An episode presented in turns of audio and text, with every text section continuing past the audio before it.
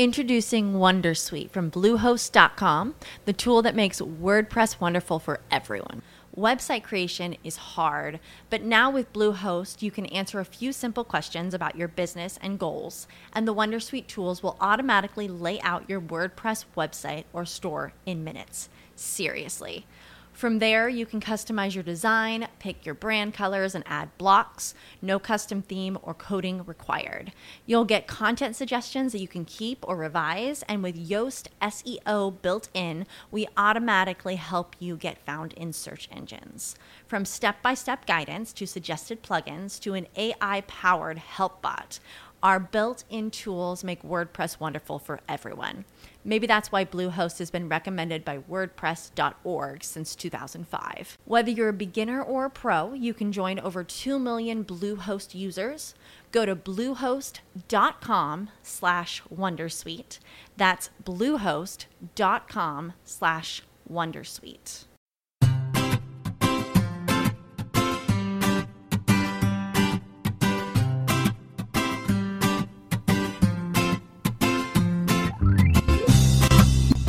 Bienvenidos al capítulo 23 de Perspectiva, un podcast de estrategia empresarial donde analizaremos cada semana todas las decisiones y estrategias de las empresas que nos rodean.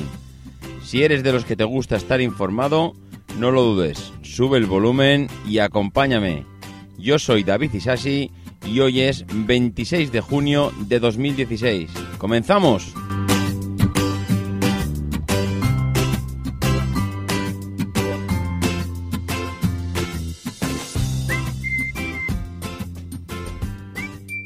Muy buenas a todos, ¿cómo estamos? Pues ya veis, una semana más aquí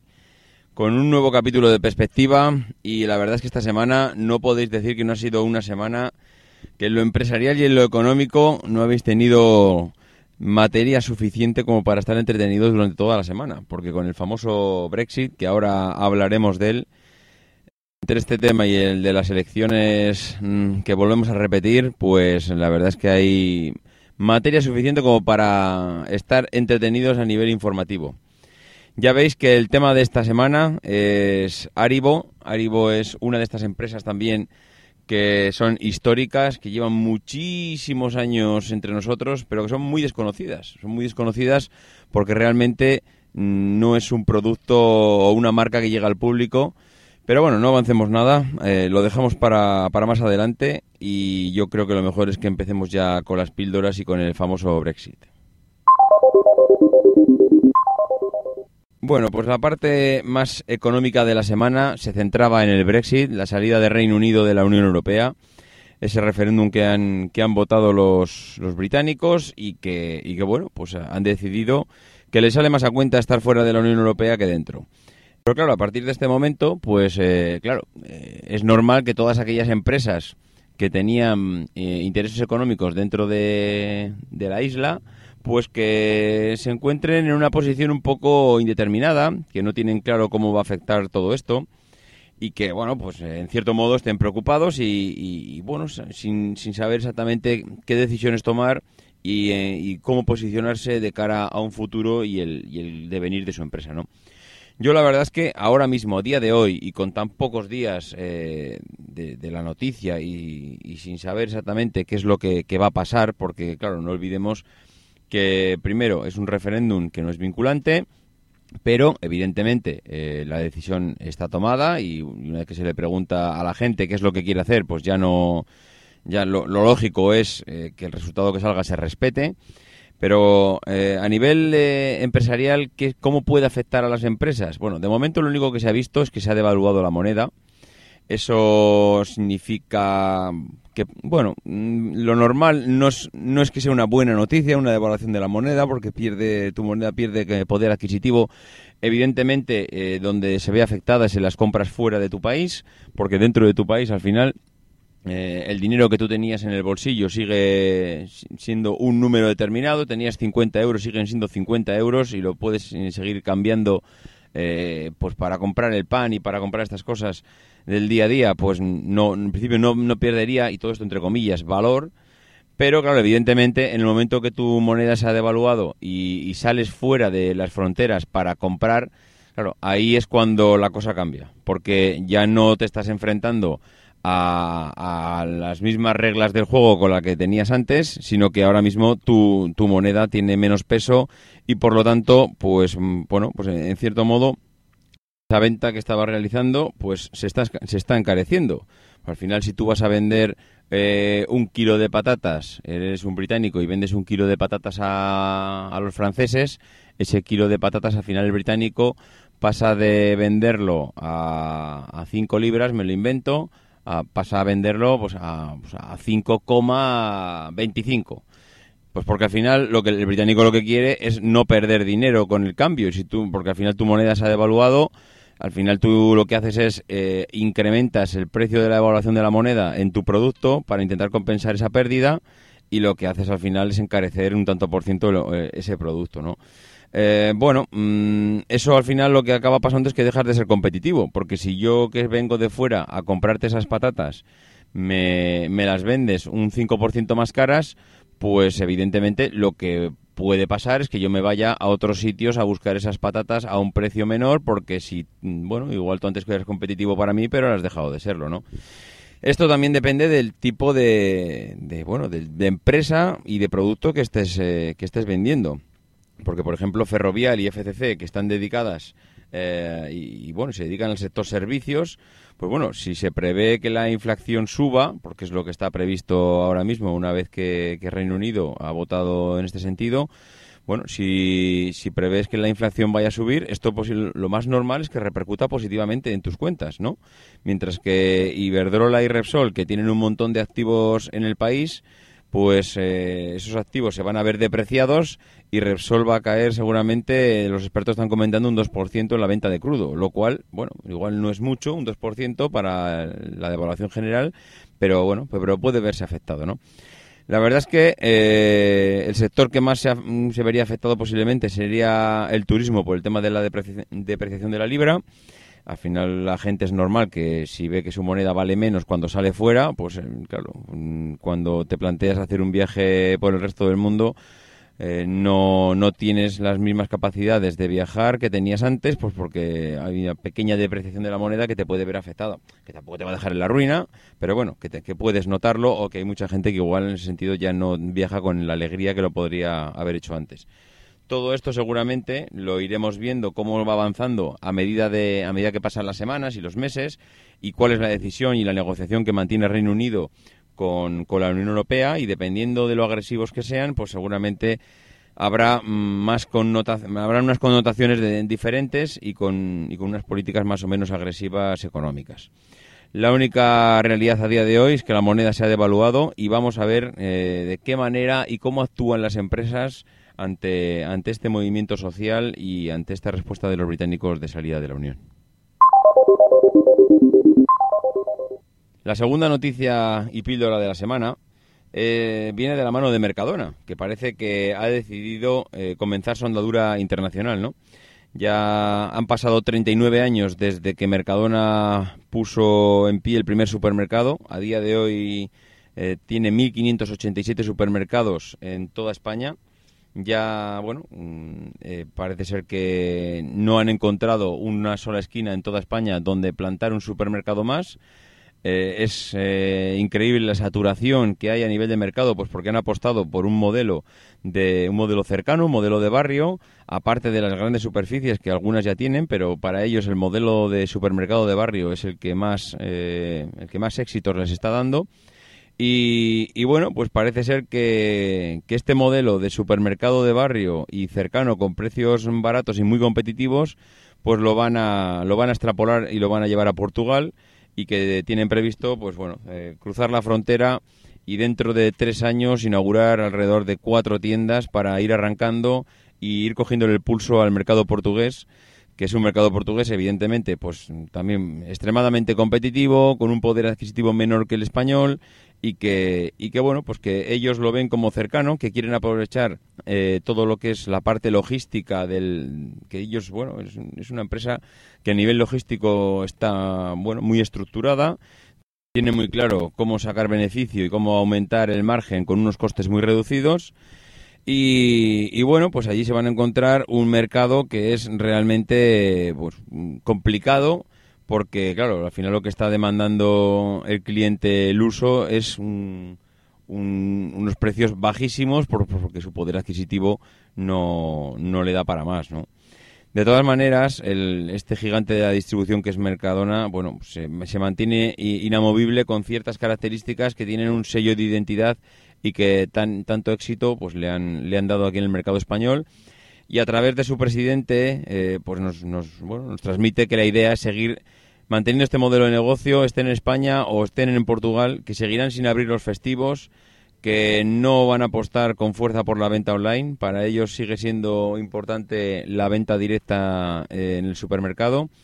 Y, que bueno, pues que, que, son políticas que a día de hoy pues pueden contrastar con lo que hacen con lo que hace la competencia, pero a ellos les han dado un muy buen resultado aquí en España y, que, por ejemplo, abrir, abrir los fines de semana, abrir los domingos, porque el sábado evidentemente sí que abren, pero que abrir los domingos al final lo que supondría es eh, un montón de costes directos e indirectos debido pues, a, claro, a que hay que pagar las nóminas de las personas que están abriendo allí que para compensar eso hay que subir el precio y que si subes el precio del producto al final el que lo paga es el cliente y el cliente lo mismo comentábamos antes de Reino Unido, que si vendes un 5% más caro, te planteas si no hay otra persona que te pueda vender ese producto como te lo vendía antes, pues a Mercadona le pasa lo mismo. Si sube los precios, el cliente también se puede plantear en cierto modo si no le merece la pena buscar una alternativa pues para conseguir un precio más reducido. Bueno, pues veremos a ver, veremos a ver cómo, cómo avanza la aventura portuguesa de, de Mercadona estaba clarísimo, y de hecho creo que lo habíamos comentado aquí anteriormente, que si querían crecer no les quedaba más narices que, tirar por esta vía, porque ya en España su capacidad de expansión había tocado techo y, bueno, llega un momento en que tienes que salir de tus fronteras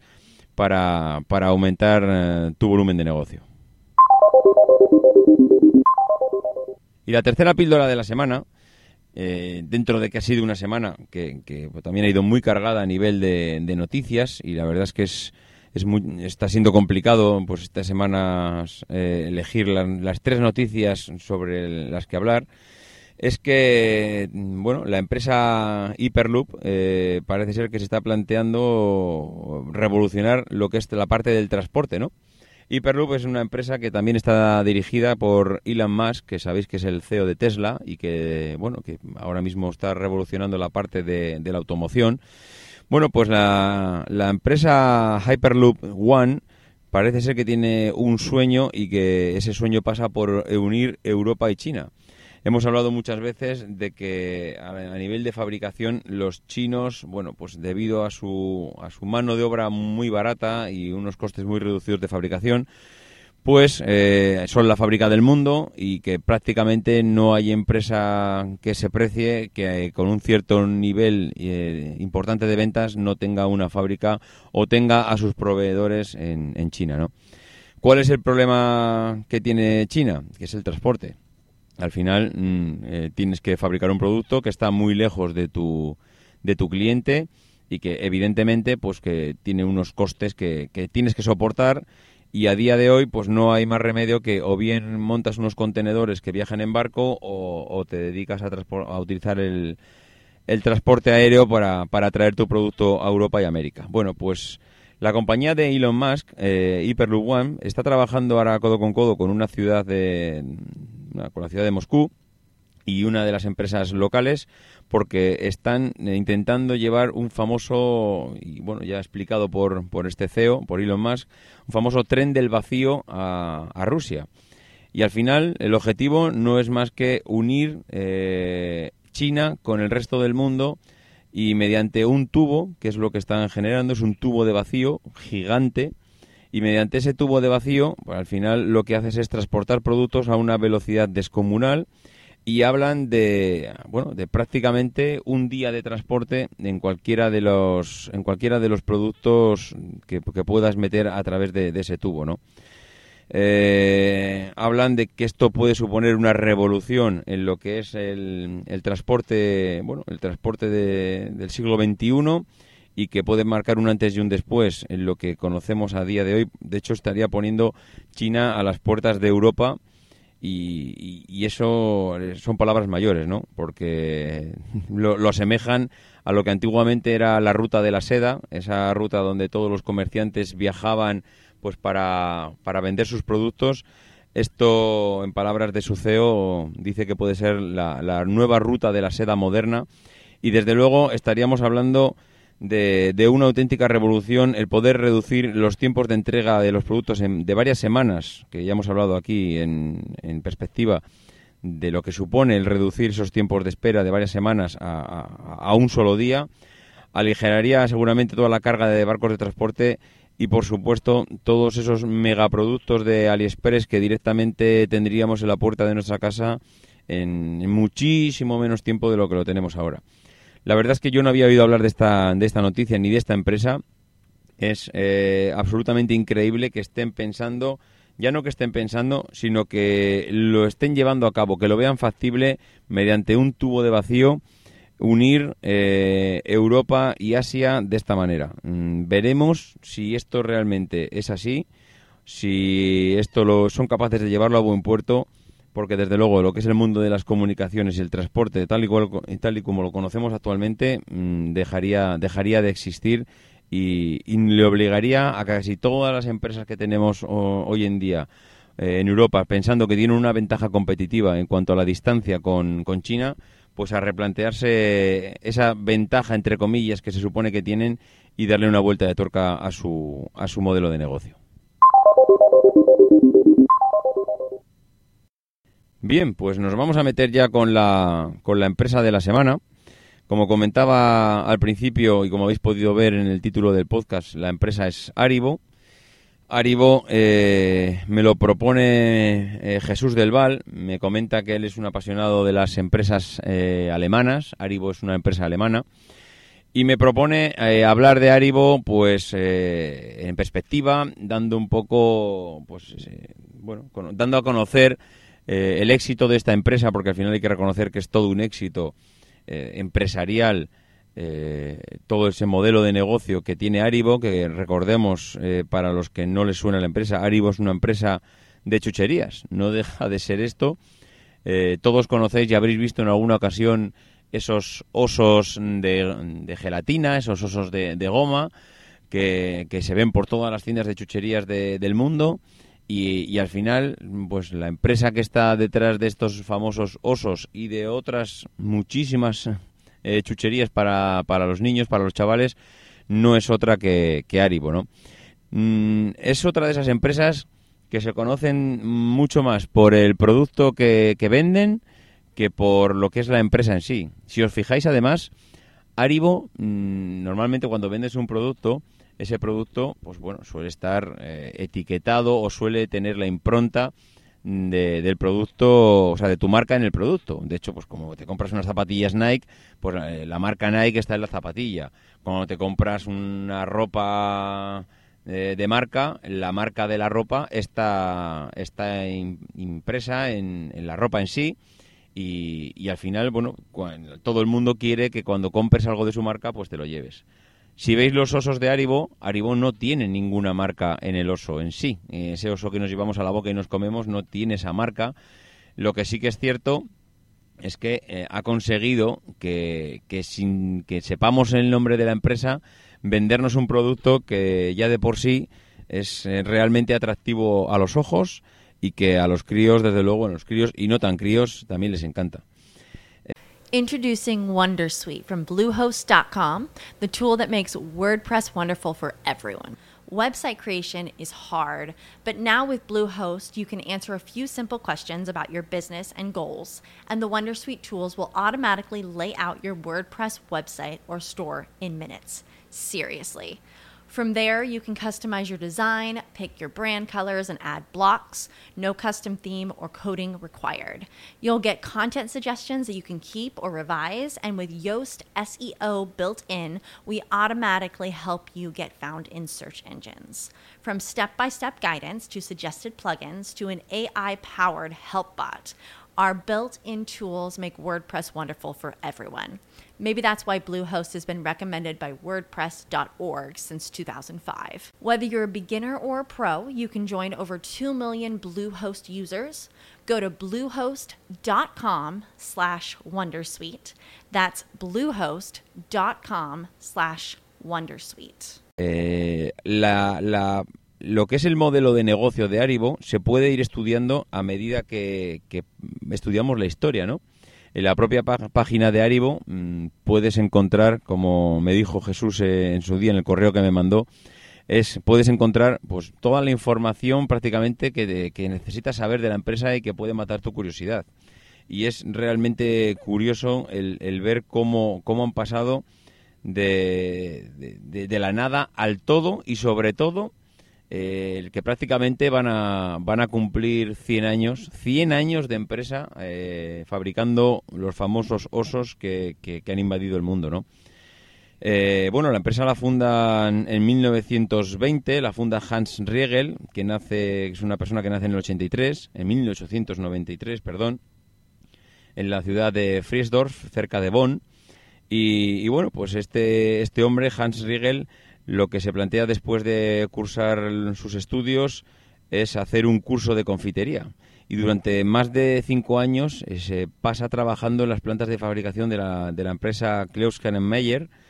Y, y, bueno, pues él parece ser que se le queda ese pozo dentro del tema de la confitería y le gusta y bueno, le sigue dando vueltas. Y después de la Primera Guerra Mundial, pues Hans Riegel se convierte en el socio de la empresa Heinel Bonn y la cual pasa a llamarse General Riegel. Eh, y, aunque en 1920 Hans Riegel se hace pues bueno eh, autónomo estableciendo su propia empresa, eh, por aquel entonces, bueno, pues era en Kensington, era un barrio periférico de Bonn, y lo que hace es adquirir una casa en la que se instala y monta allí la primera planta de esa casa, monta la fábrica. Claro, os podéis imaginar la fábrica de lo que estamos hablando. La palabra fábrica es muy amplia, pero estamos hablando de montar en, la, en una casa una, la fábrica de lo que era para él su confitería de, chucherías, ¿no? Eh, el capital inicial de la empresa para él es un saco de azúcar, una planta, una placa de mármol, un taburete, su cocina y una caldera de, de, cobre y un rodillo. Ese es el capital social que tiene, que tiene la empresa cuando la funda Hans Riegel. Bueno, pues en esta, en esta cocina que, monta allí, que da un patio interior, comienza la, historia de, esta famosa empresa. En el 13 de diciembre de 1920 registra la empresa con el nombre de Aribo, que es el acrónimo de Hans Riegel Bonn, eh, en el registro mercantil de Bonn. Y en el 21, pues este hombre eh, contrata a la primera empleada. Y la primera empleada no es otra que su mujer, con la que ha contraído matrimonio el año anterior. Bueno, pues eh, si esto pasa en 1920, en 1922 Hans Riegel empieza a sentar las bases de lo que empieza a ser ya eh, a nivel internacional, ¿no? Crea los famosos osos bailarines, que les llaman ellos, que es un caramelo de goma que, que, posteriormente, pues al final se, se, conoce, que se ha sido conocido mundialmente como osos dorados o los osos de Aribo, ¿no? Pues esto ya el amigo Hans Riegel en 1922 lo, lo, lleva a efecto. Bueno, pues eh, bueno, los osos bailarines junto con los diablos dulces, que es otro de los otro de los dulces de Aribo, se convierten rápidamente en, en un bueno en, un, en, un producto viral, porque es que se, se transmite y crece la empresa exponencialmente y bueno es muy sorprendente cómo al final eh, este hombre da a conocer por toda Alemania ese, ese éxito que al final son esos osos eh, bailarines. Eh, esto mm, comentamos que es en el 22, pues en el 23 ya tiene que comprar su primer vehículo de empresa. Él ve que el crecimiento de la empresa es muy evidente, él cree que puede llegar a, más y no, no tiene ninguna duda sobre el cómo hacerlo. Y lo que hace es invertir en un área de distribución que al final es la que es lo que necesitan todas las empresas para llevar su producto, que es el transporte. Eh, adquiere el primer vehículo equipado con carteles publicitarios porque ya empieza a ver que, que, bueno, que él puede transmitir y esa imagen de marca de Aribo en esa furgoneta que acaba de comprar para distribuir el producto y, bueno, abandonar esa bicicleta que hasta ahora utilizaba para, para repartir los osos. Bueno, pues en el año 1925, tres años después de, sacar al mercado el oso bailarín, Hans Riegel empieza a fabricar productos de regaliz. Él ve también que hay una demanda en sus clientes de este tipo de, producto. Y, bueno, pues el primer éxito de ventas de este, de este producto son las legendarias barras de, de, regaliz de nombre Aribo, ¿no? Que ahí sí que va estampado el nombre de Aribo no tanto en los osos, pero ahí sí que ella eh, estampa el nombre de Aribo en las, barras de, en las barras de regaliz. Bueno, pues esto vuelve a ser un nuevo éxito y, acaba siendo pues otro, mm, bueno, pues un modelo de diversificación, ¿no? Al final vendes unos, un producto que son unos osos te das cuenta que, que, bueno el producto puede puede ir más allá y, bueno diversificas no solo vendes osos sino que te vas a, una rama diferente de la confitería que, que bueno que es el, producto de, regaliz no y también bueno quien no conoce los discos de regaliz eso ese, regaliz que está enrollado en un disco y que a los chavales eh, les vuelve locos no bueno, pues lo, lo que hace es seguir avanzando. Ya tenía los osos bailarines, y, ya tiene los regalices y ¿qué hace? Pues sigue pensando en diversificar su producto y ampliar pues ese catálogo que ofrecer al público. ¿Qué hace? Pues saca los famosos osos negros. Habéis visto en las tiendas que, a día de hoy, en 2016, seguimos teniendo los osos negros que este hombre inventó en, en 1925, ¿no? Durante los años 30, pues ya surge toda una gama de productos, desde los osos bailarines, el famoso oso de, oso de peluche Teddy, eh, que bueno, que era más pequeño y redondeado de lo que lo conocemos ahora, en su versión de golosina, evidentemente. Y, bueno, pues al final eh, él sigue y sigue y sigue investigando, se da cuenta que, que la gente recibe el producto de una manera asombrosa y, bueno, pues que, llega un momento en que desgraciadamente para él se, se cruza la, guerra mundial y que su, empresa se ve muy afectada por, por toda esta guerra. Y durante los años de la guerra pues, pues su negocio experimenta una regresión sobre todo pues se achaca a la, a la escasez de materia prima y porque la gente no está preocupada por estas cosas sino que por sobrevivir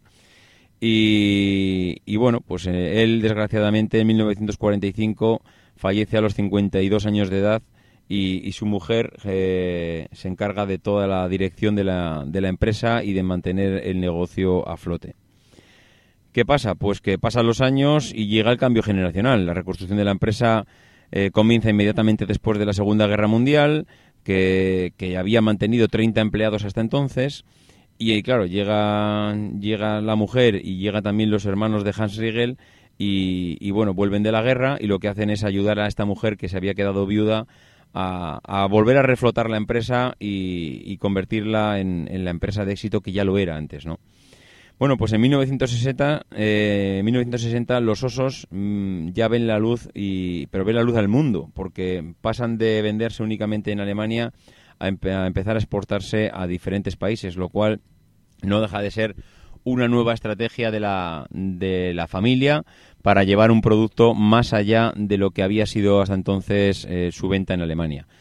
Vemos que había diversificado y vemos también que había ampliado sus había ampliado bueno, su, su, campo de su campo de actuación no, no solo es Alemania en ese momento sino que ahora va un poco más allá.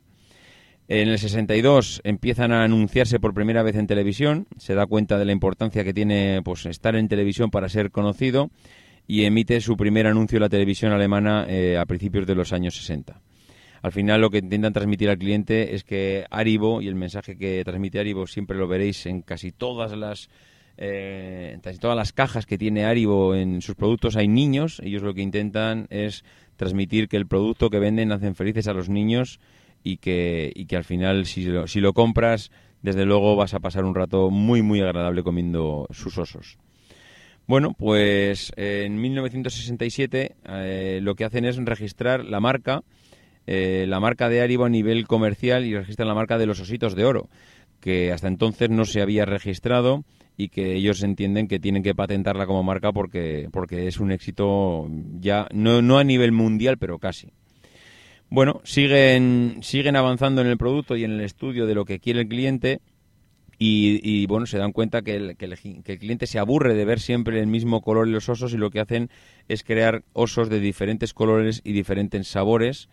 eh, y aparece ya en el envase por primera vez el dibujo de un oso de oro amarillo con una pajarita roja, que es lo que a día de hoy ya más nos puede sonar, se nos pueden sonar a todos, ¿no? En 1996, que estamos hablando antes de ayer, como quien dice,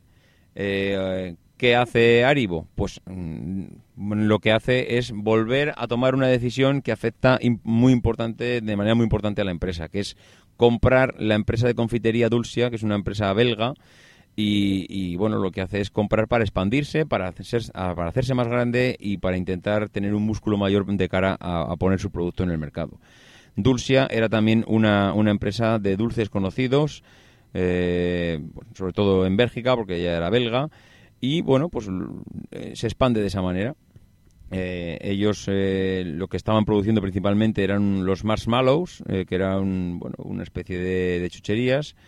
y a mediados ya de, bueno, iba a decir a mediados, a principios de, del año 2000, pues se produce el cambio de la marca de todos los productos Dulcia, que pasan a ser marca Haribo, eh, y bueno, a, día de hoy, pues ya no existe, yo creo que ya no existe ningún producto de, de lo que era la antigua compra de Dulcia, y que ahora a día de hoy todo es, todo es Haribo, ¿no?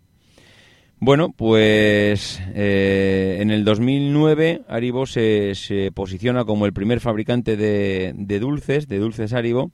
y además empieza a tomar nuevamente decisiones de cara a posicionarse en las nuevas tecnologías. En el 2009 ordena crear la primera aplicación para el App Store de Apple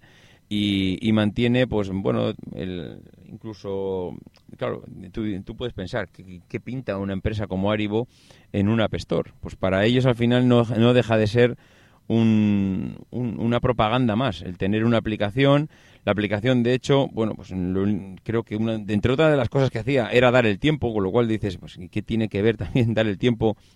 con la venta de chucherías? Bueno, pues para ellos lo importante era tener una aplicación, estar ahí,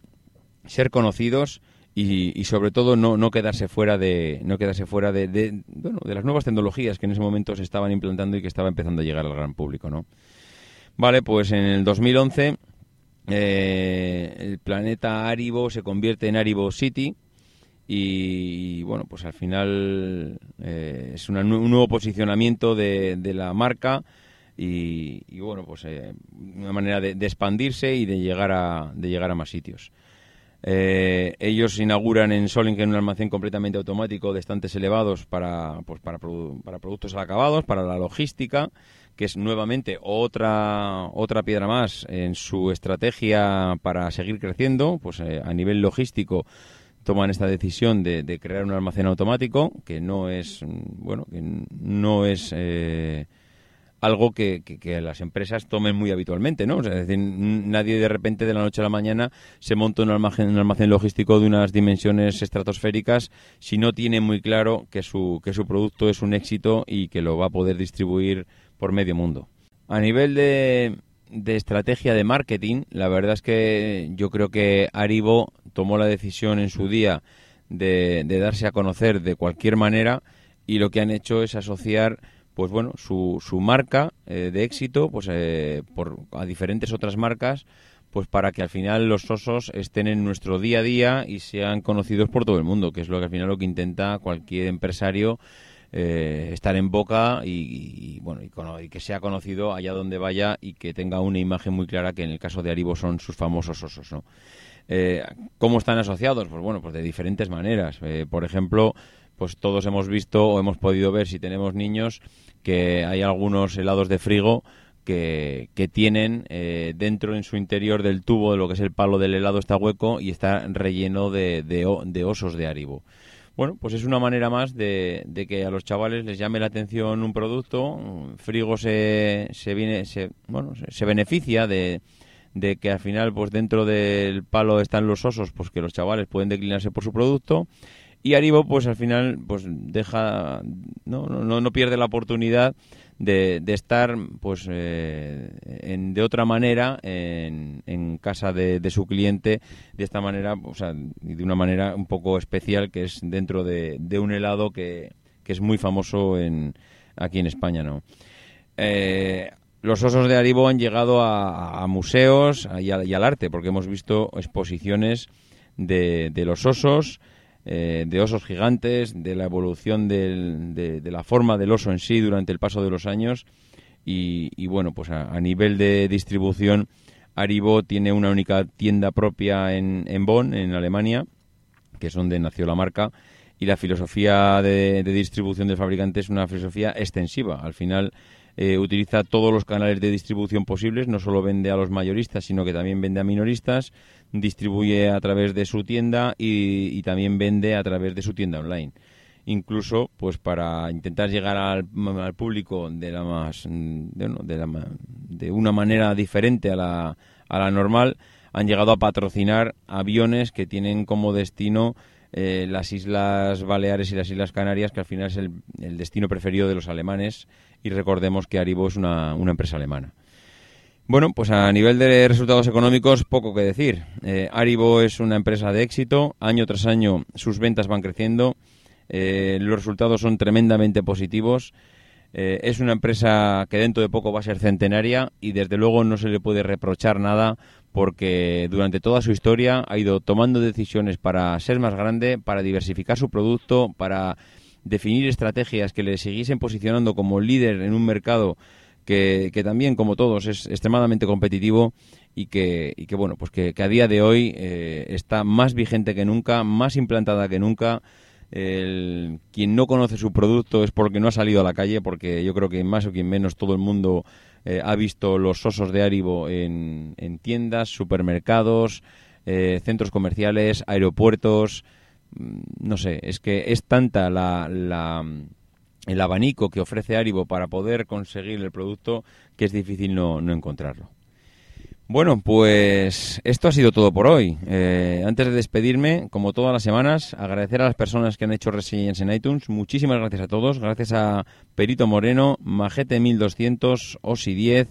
Cayuso74, Eneco Chin, Calimeros, Luis del Valle, Moreno García, todos los áreas están ocupados y Pedilow. Muchísimas gracias a todos. La verdad es que, mm, pues bueno, me encanta que hagáis reseñas